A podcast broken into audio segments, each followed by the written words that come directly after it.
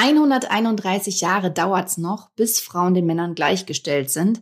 Das zeigt der Global Gender Report des Weltwirtschaftsforums. Ja, und wir haben uns gefragt, geht's nicht irgendwie schneller? Äh, können wir da nicht vielleicht auch was tun, zum Beispiel mit dem richtigen Investment? Genau, immerhin gibt es Fonds, die ausschließlich in Firmen investieren, die Gleichberechtigung fördern. Ob die Finanzbranche mit sogenannten Genderfonds tatsächlich zur Geschlechtergerechtigkeit beitragen kann, darum geht's heute. Auf Geldreise, der Finanztipp-Podcast für Frauen mit Anja und Annika. Hallo, liebe Geldreisende. Vergangene Woche war der Weltfrauentag. An diesem Tag wird weltweit auf Frauenrechte und die immer noch nicht vorhandene Gleichstellung der Geschlechter aufmerksam gemacht. Ein wichtiges Thema finden wir und deshalb geht es bei uns heute in der Podcast-Folge um die Frage, wie ich mit meiner persönlichen Geldanlage die Welt vielleicht ein bisschen gerechter machen kann. Wir sprechen über Genderfonds, also Fonds, die versprechen, für mehr Geschlechtergerechtigkeit und Diversität zu sorgen. Wir erklären heute, was so ein Fonds ausmacht, nach welchen Kriterien solche Fonds investieren, welche Rendite sich damit erzielen lässt und ob wir Geldreisenden für mehr Geschlechtergerechtigkeit jetzt unbedingt in so einen Genderfonds investieren sollten. Mit dabei haben wir heute Claudia Müller. Sie ist Gründerin des Female Finance Forums und Claudia hat sich zur Aufgabe gemacht, Finanzwissen an Frauen zu vermitteln. In Workshops online oder in Unternehmen, in den Medien und in ihrem Blog. Sie hat mehrere Jahre bei der Bundesbank gearbeitet und heute ist sie bei uns zu Gast. Hallo Claudia, schön, dass du dabei bist. Hallo, ich freue mich sehr. Du Claudia, ähm, wie sieht denn deine persönliche Geldreise aus? Spielt da Geschlechtergerechtigkeit bei dir, bei der Geldanlage äh, auch eine Rolle? Mittlerweile tatsächlich ja. Denn ich habe zum Beispiel, also so meine persönliche Geldreise sieht so aus, dass ich irgendwann aber erst in meinen Zeiten, als ich schon bei der Bundesbank war, angefangen habe zu investieren, am Anfang ganz klassisch in einen globalen ETF. Dann, weil ich ja bei der Bundesbank für das Thema nachhaltige Geldanlage zuständig war, habe ich die wieder verkauft und habe in nachhaltige ETFs investiert. Das mache ich auch bis heute. Das ist die Grundlage meiner Altersvorsorge. Und ich investiere aber noch dazu in einzelne Aktien und in Themen-ETFs. Das ist sozusagen so ein bisschen mein, mein Spielgeld oder mein Spaßgeld, wo es mir nicht darauf ankommt oder wo ich weiß, dass ich ja leider mit Einzelaktien im Schnitt weniger Gewinn erwirtschaften werde als mit den ETFs. Aber es macht halt mehr Spaß, finde ich. Und deswegen mache ich das. Und da habe ich tatsächlich auch ein Unternehmen zum Beispiel, das, ähm, also quasi ein Pharmaunternehmen, das aber auf Frauengesundheit spezialisiert ist. Also das wirklich forscht zum Thema Frauengesundheit, denn das ist ja auch ein riesiges mhm. Thema, dass die Medizin oh Gott, ja. einfach auf mhm. Männer ausgerichtet ist. Das ist der Wahnsinn, echt. Naja, und ähm, das heißt, mittlerweile achte ich tatsächlich darauf, finde aber, also und weiß auch, dass es da einen gewissen Business Case tatsächlich gibt. Das ist aber das Einzige, was ich in dem Bereich bislang mache. Der erste Genderfonds kam 2015 auf den Markt und in den vergangenen Jahren sind noch einige mehr dazugekommen. Und auch die Menge an Geld, die in diese Fonds investiert wird, die wächst immer stärker an. Lass uns erstmal die grundsätzliche Frage klären. Was genau sind denn Genderfonds? Also da gibt es sicherlich unterschiedliche Definitionen. Das, worüber wir hauptsächlich sprechen, sind Fonds, die in Firmen äh, investieren, die gezielt Frauen fördern. Das heißt, es geht gar nicht so sehr wie in meinem Beispiel um das Thema Frauen als Kundinnen oder als Zielgruppe, sondern auch einfach quasi, ich sage jetzt mal, normale Unternehmen, die aber sich für Gleichberechtigung einsetzen, die sich für ähm, faire Bezahlung einsetzen, die einfach so die Grundlagen der Gerechtigkeit einhalten und äh, Frauen fair behandeln. Das ist eigentlich so die, die äh, grundlegende Definition. Kannst du da Beispiele für solche Fonds nennen? Also solche Fonds wären zum Beispiel der Global Gender Equality Impact Fonds von Robeco oder der Global Gender Equality heißt auch, die heißen alle sehr ähnlich. Ähm, das ist ein ETF von Luxor.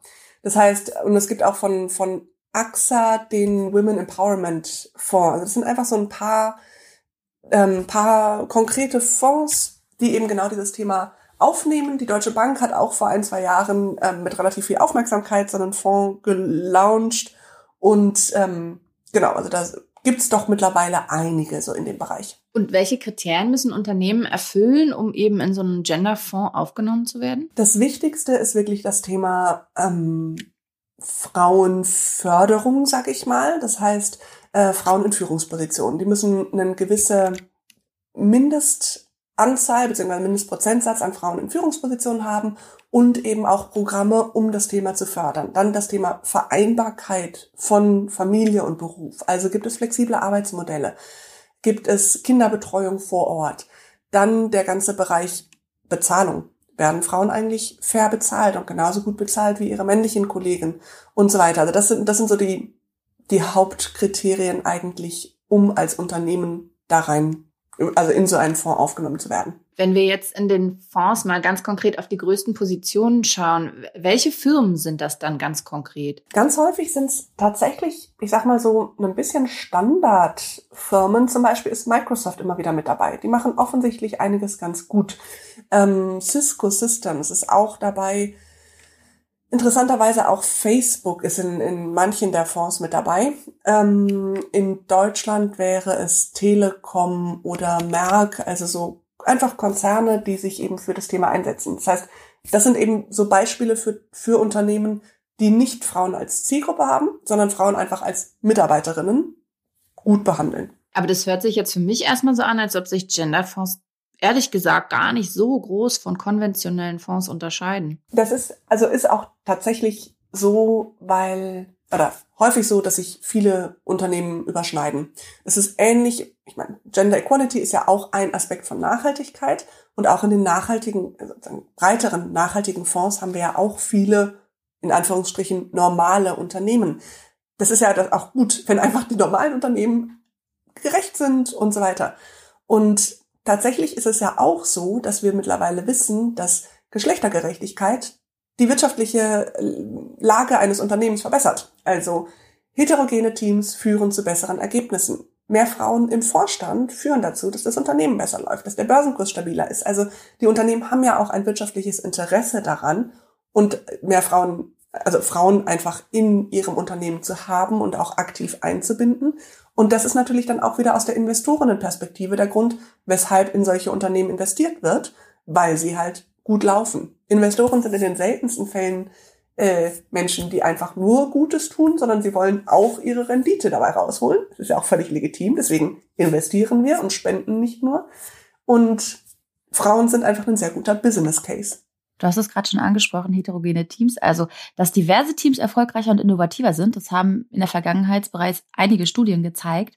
Und da könnten wir jetzt auch schnell darauf schließen, dass diese Unternehmen, ähm, wo die diversen Teams vorkommen, grundsätzlich auch erfolgreicher sind und damit dann entsprechend auch der Genderfonds, der die Firmen listet. Ist es aber tatsächlich so? Mit was für Rendite kann man denn da so im Schnitt rechnen? Das ist immer das Problem, dass wir für diese, ähm, für diese Vergleiche irgendwie eine längere Laufzeit brauchen und die entsprechenden Vergleichskriterien. Und deswegen möchte ich da gar nicht äh, zu konkrete Zahlen nennen, weil ich finde, das ist halt, ähm, also ne, dann, dann müssen wir wieder schauen, womit vergleichen wir das und so weiter. Im Schnitt ist es absolut belegt, dass eben Frauen oder dass heterogene Teams, wie du sagtest, die besseren wirtschaftlichen Ergebnisse bringen und so weiter. Und das werden wir langfristig auch im Bereich, also auch in diesen Fonds sehen. Davon bin ich überzeugt. Wobei wir eben die ganzen anderen Themen auch nicht unterschätzen sollten. Also Gender, Gender Equality ist ja ein, ähm, ein spezifisches Thema. Das heißt, dann ist immer die Frage, welchen Markt deckt der Fonds ab, welche Branchen und so weiter. Und da möchte ich jetzt einfach keine konkrete Zahl nennen. Nee, ähm, verstehe ich auch total. Die sind einfach auch nicht lang genug am Markt dafür. Da wird es schwierig, da irgendwie was abzubilden.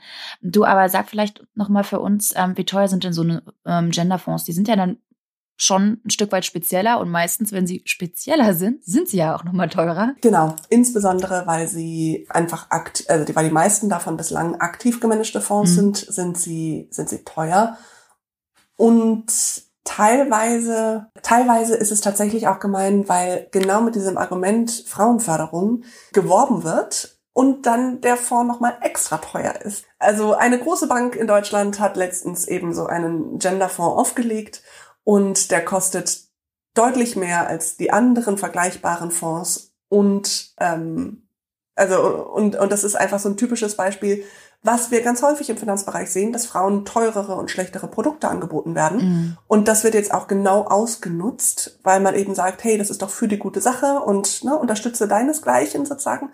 Und ähm, und dann wird nochmal extra draufgeschlagen. Also dieser Fonds kostete, ich weiß nicht, ich glaube sogar über drei Prozent pro Jahr. Und das ist einfach zu viel. Das ist das einfach ist zu wirklich viel. super viel. Und du sag mal, ähm, also es liegt natürlich auch nahe, aber ist es tatsächlich so, Genderfonds, die werden äh, vorrangig von Frauen nachgefragt? Weißt du das? Das weiß ich nicht, aber es ist meine ganz starke Vermutung. Ja. Interessanterweise genauso wie irgendwie das beim Thema Gleichberechtigung. Wir haben es letzte Woche beim Weltfrauentag gesehen. Das sind sehr viele Frauen, die sich für das Thema Gleichberechtigung stark machen. Ja. Nach wie vor weniger Männer. Und ich, also es gibt viele Männer, die einfach auch im Alltag natürlich solidarisch sind und die sich auch an dem Tag ganz klar positionieren, solidarisch mit Frauen. Aber es gibt eben auch viele Männer, die einfach gar nichts dazu sagen. Und äh, diese Männer würden im Zweifelsfall dann eher nicht in einen Genderfonds investieren, weil sie das halt nicht für, auch nicht für einen Business Case halten. Ich meine, mhm. warum haben wir den Thomas-Kreislauf? Warum haben wir Männerzirkel, die sich selber reproduzieren obwohl wir die klare Datenlage haben, obwohl wir wissen, dass von Frauen gegründete Startups besser, also erfolgreicher sind als von Männern gegründete Startups und insbesondere halt auch die gemischten Teams. Trotzdem investieren weniger Investoren in weibliche Teams oder gemischte Teams als in rein männliche Teams. Das heißt, ah, es ist ja einfach das, das Anstrengende in der, in der menschlichen Natur, dass wir uns so langsam nur ändern und unsere Annahmen äh, verändern. Aber, mhm. also, und deswegen ist meine Annahme in dem Fall, ja, weniger Männer investieren in Genderfonds. Ich kenne aber keine Zahlen dazu. Okay, gut. Ähm, wir haben jetzt schon so ein bisschen drüber geredet, welche Beispiele es für Genderfonds gibt. Da hast du uns ja schon einige genannt. Erkenne ich die dann tatsächlich immer, weil das Wörtchen Gender in irgendeiner Art und Weise oder Equality äh, im Namen steckt? Oder woran erkenne ich die? Häufig steckt es im Namen schon drin, also eben durch den Gender Equality oder den Women Empowerment oder solche Sachen. Ähm, das ist, ja, wie gesagt, häufig im Namen schon drin. Generell sollte ich mir eben überlegen, möchte ich denn überhaupt in einen Genderfonds investieren oder möchte ich in einen nachhaltigen Fonds investieren, hm. wo das Thema etwas breiter gesehen wird. Es gibt ja noch andere, also eben die anderen Kriterien der Nachhaltigkeit auch mit drin, aber die Gender Equality eben auch. Und weil es eben ein Aspekt von Nachhaltigkeit ist. Und dann müsste ich natürlich eher nach Nachhaltigkeit suchen. Das heißt, dann bin ich so im Bereich ESG oder SRI, was ja eigentlich meine bevorzugte Abkürzung ist. Das steht für Socially Responsible Investing. Und da bin ich dann einfach etwas breiter aufgestellt. Denn nur weil ein Unternehmen Gleichberechtigung hochhält, heißt das ja nicht, dass es zum Beispiel Datenschutz äh, auch wichtig findet oder Umweltschutz oder andere Themen eben. Wie steht's mit mhm. Kinderarbeit, wenn wir Gender Equality haben? Also, ne, so ich, ich persönlich finde, die Nachhaltigkeit ist breiter, aber so eine Gender Equality mit reinzunehmen, warum nicht? Okay. Und, und wo bekomme ich die dann? Also wahrscheinlich bei, also bei den, bei den klassischen Anbietern oder aber ich muss tatsächlich in die Bank gehen für die aktiv gemanagten Fonds oder ähm, ja, zur, zur Anlageberatung? Ja, also manche, klar, bekommst du dann eben genau bei deiner Bank, aber die meisten findest du wirklich eigentlich genauso wie die klassischen Fonds oder eben auch ETFs, indem du einmal googelst, indem du vielleicht bei Extra ETF oder Just ETF oder so auch schaust, welche ETFs gibt es denn zu diesem Thema. Also das ist das Schöne bei diesen Suchseiten, da hast du ja häufig, kannst du ja auch auswählen, welche Kriterien sind mir wichtig. Und dann kannst du eben auch schauen, was gibt es denn da zum Thema Gender zum Beispiel. Und, oder eben so bei Stiftung Warentest oder bei Finanztipp mal vorbeischauen und gucken, gibt es da bereits Informationen. Die sind dann einfach auch immer aktuell und, ähm, und dann ganz normal wie den klassischen Fonds auch Entweder in meinem Depot direkt selber oder bei der Bank. Kommen wir mal zu deiner Einschätzung und deiner Bewertung der Genderfonds. Lass uns mit den positiven Punkten loslegen. Was gefällt dir persönlich an Genderfonds? Ich finde es super, wenn wir gezielt Unternehmen unterstützen, die unsere Werte reflektieren. Das ist der Grund, weshalb ich nachhaltig investiere. Das ist der Grund, weshalb ich ähm, in meinen Einzelaktien eben auch gezielt Unternehmen, in Unternehmen investiere, die Themen umsetzen, die ich für wichtig erachte. Gleichzeitig ist mir natürlich auch klar, dass ich hier mit meinen paar Euros äh, die Welt nicht retten werde und auch die Unternehmen nicht zum Umdenken ähm, bewerten werde.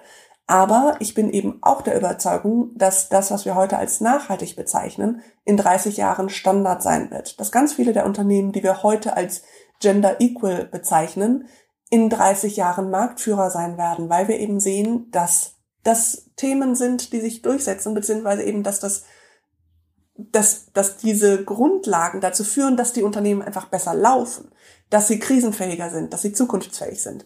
Und das ist für mich eben die Motivation zu investieren. Ich will ja hauptsächlich Geld machen mit meinem Geld. Und das, ich bin überzeugt davon, dass ich das eben besser kann, wenn ich in nachhaltige Unternehmen investiere. Und Nachhaltigkeit ist dabei breit gestreut und beinhaltet auch die Genderfonds. Eine schöne Vision, die du da gerade gezeichnet hast, finde ich.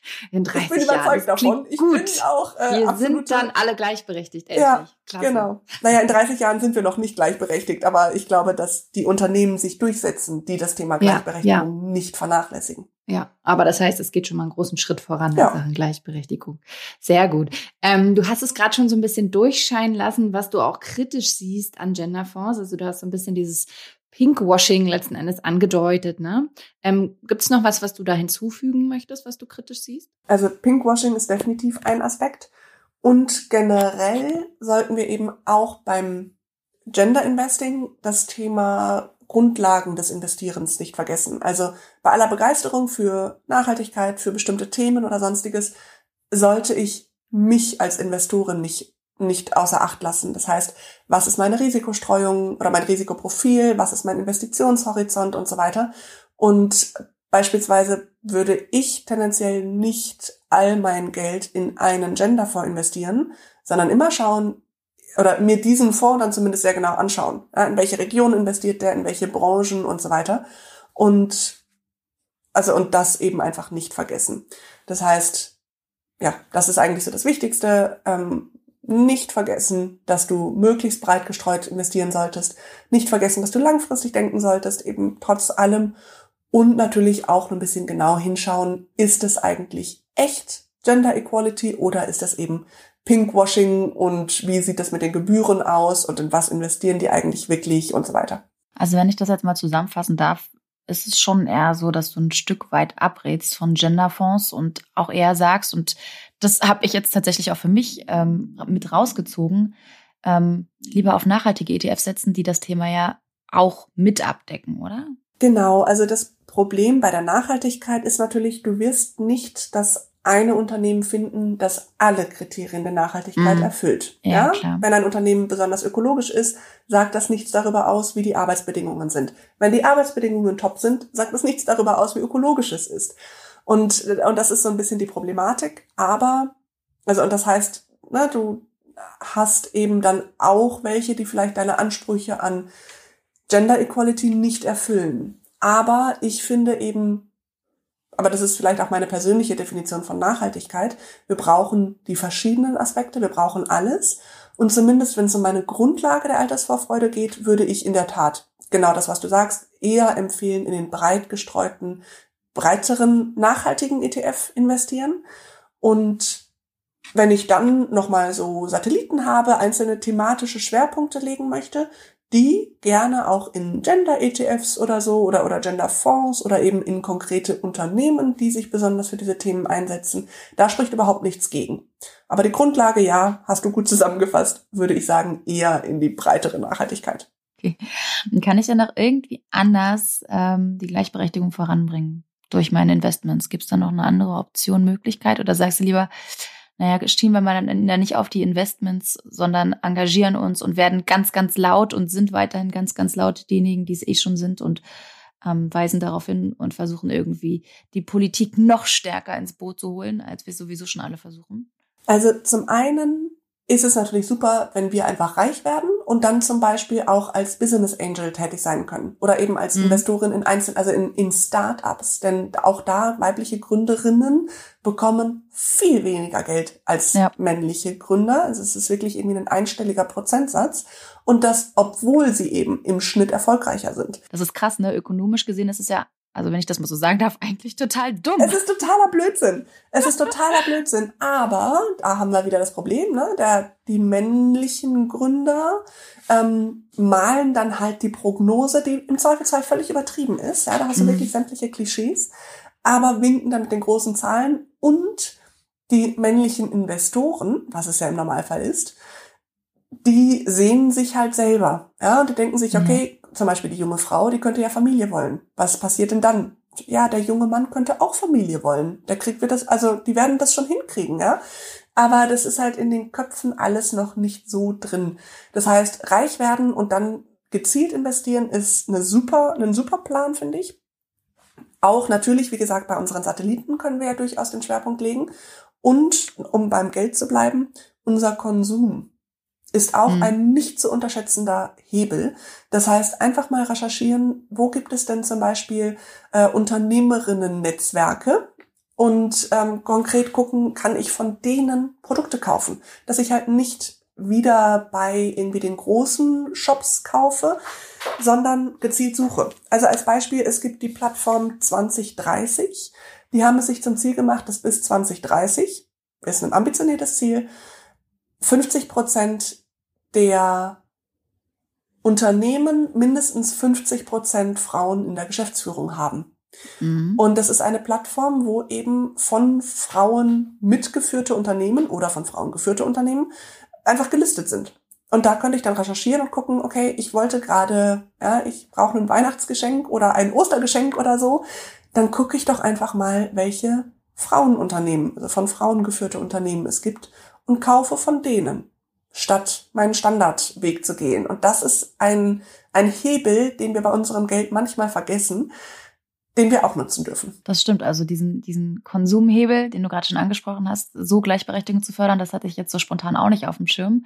Daher kann ich dir nur sagen, danke Claudia für deine ganz, ganz äh, tollen Tipps und dass du heute unsere Gästin warst zum Thema pinke Fonds. Vielen Von Dank mir an auch euch. Dank. Ja, es hat viel Spaß gemacht. Fanden wir auch. Danke für die Einladung. Gerne auf ein nächstes Mal, sage ich bloß. Gerne. Tschüss in die Runde auch an alle Geldreisenden. Ciao.